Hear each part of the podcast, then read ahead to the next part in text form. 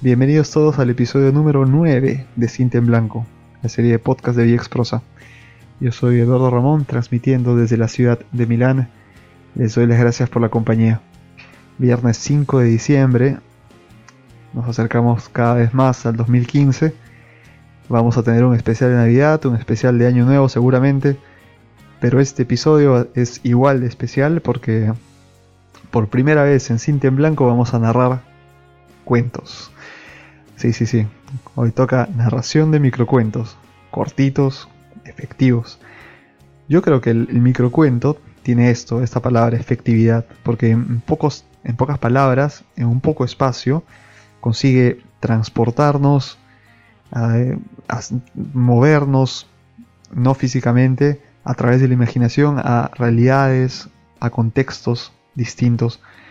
Creo que es como una un contacto con el autor diciendo, em, confío en ti, tú me llevarás hacia otro mundo por unos minutos y yo estoy dispuesto a viajar contigo. Creo que esta labor loable del autor, que con sus palabras consigue este objetivo, es de, de aplaudir porque el microrelato tiene esta efectividad. Por eso es que creo ha tenido tan, tanto éxito en redes sociales, porque las redes sociales son inmediatas. Uno no quiere leer textos muy largos en una publicación en Facebook o en Twitter, ¿no? Donde todo es eh, inmediato, donde todo es rápido, donde todo es incluso fugaz. Así que los microrelatos han encontrado ahí un nido donde tenerse a reparo y si ustedes ponen el hashtag eh, microcuento o microrelato, van a ver la marea de publicaciones. Sin más, les voy a presentar una colección de microcuentos seleccionados especialmente para, este, para esta primera entrega. Le he puesto microcuentos 1 porque quiero que sea una serie de microcuentos. Eh, la dedico a autores ya consagrados, pero en las siguientes podemos tener mm, autores que están abriéndose un camino en el, mundo de la literatura, publicaciones suyas, publicaciones recomendadas.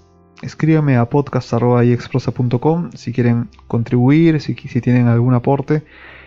Y no sé, me gustaría que, si es que incluso narran algún microcuento, sería excelente tener un aporte para el siguiente show eh, de microcuentos. Así que vamos para la narración. Pónganse cómodos. Vamos a disfrutar de estos microrelatos de estos grandes autores. Pongo una música suavecita, a lo que no nos eh, interfiera con este viaje. Y ahí vamos.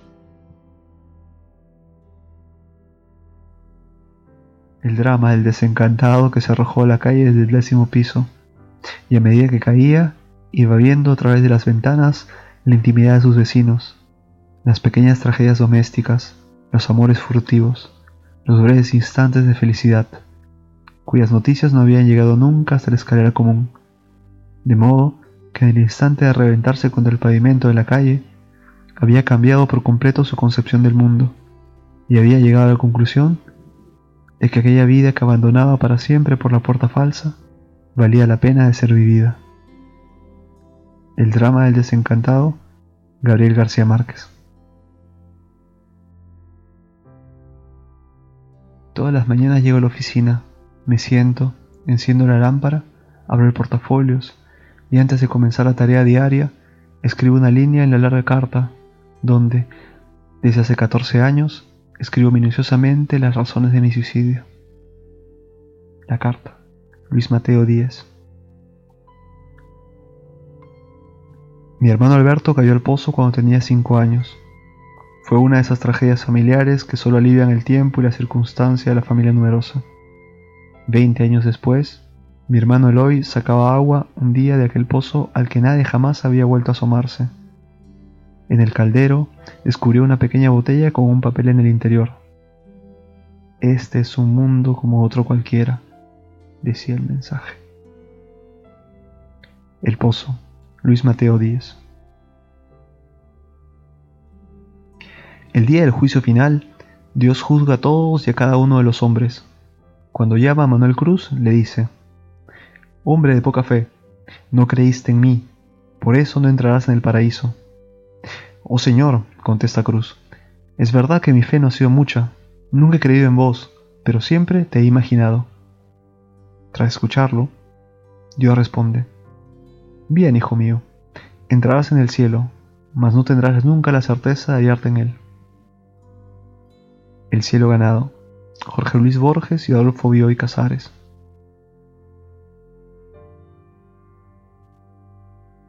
Un arquero quiso cazar a la luna. Noche tras noche, sin descansar, lanzó sus flechas hacia el astro. Los vecinos comenzaron a burlarse de él. Inmutable, siguió lanzando sus flechas.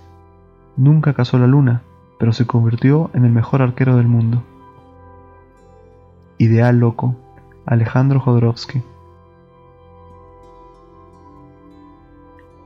A los 27 años conocí a mi padre. Lo encontré en Matucana, sentado en una banca, una gran barba y su pelo sin asear. Mientras caminaba hacia él, miles de recuerdos saltaron a mi cabeza, en los cuales siempre estuvo ausente. Me miró gentilmente y yo también lo hice mientras me dirigía hacia la banca. Nunca es tarde para volver a empezar, es lo que siempre he pensado. Pero no me gusta alterar el curso de las cosas. Deposité una moneda en el tarro y asentí con mi cabeza, tal cual lo habría hecho un hijo a su padre. Recuerdos ausentes, Víctor Díaz.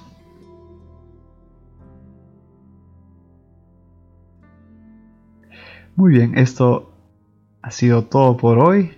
Espero que hayan hecho volar su imaginación sin ayuda de ninguna sustancia nociva.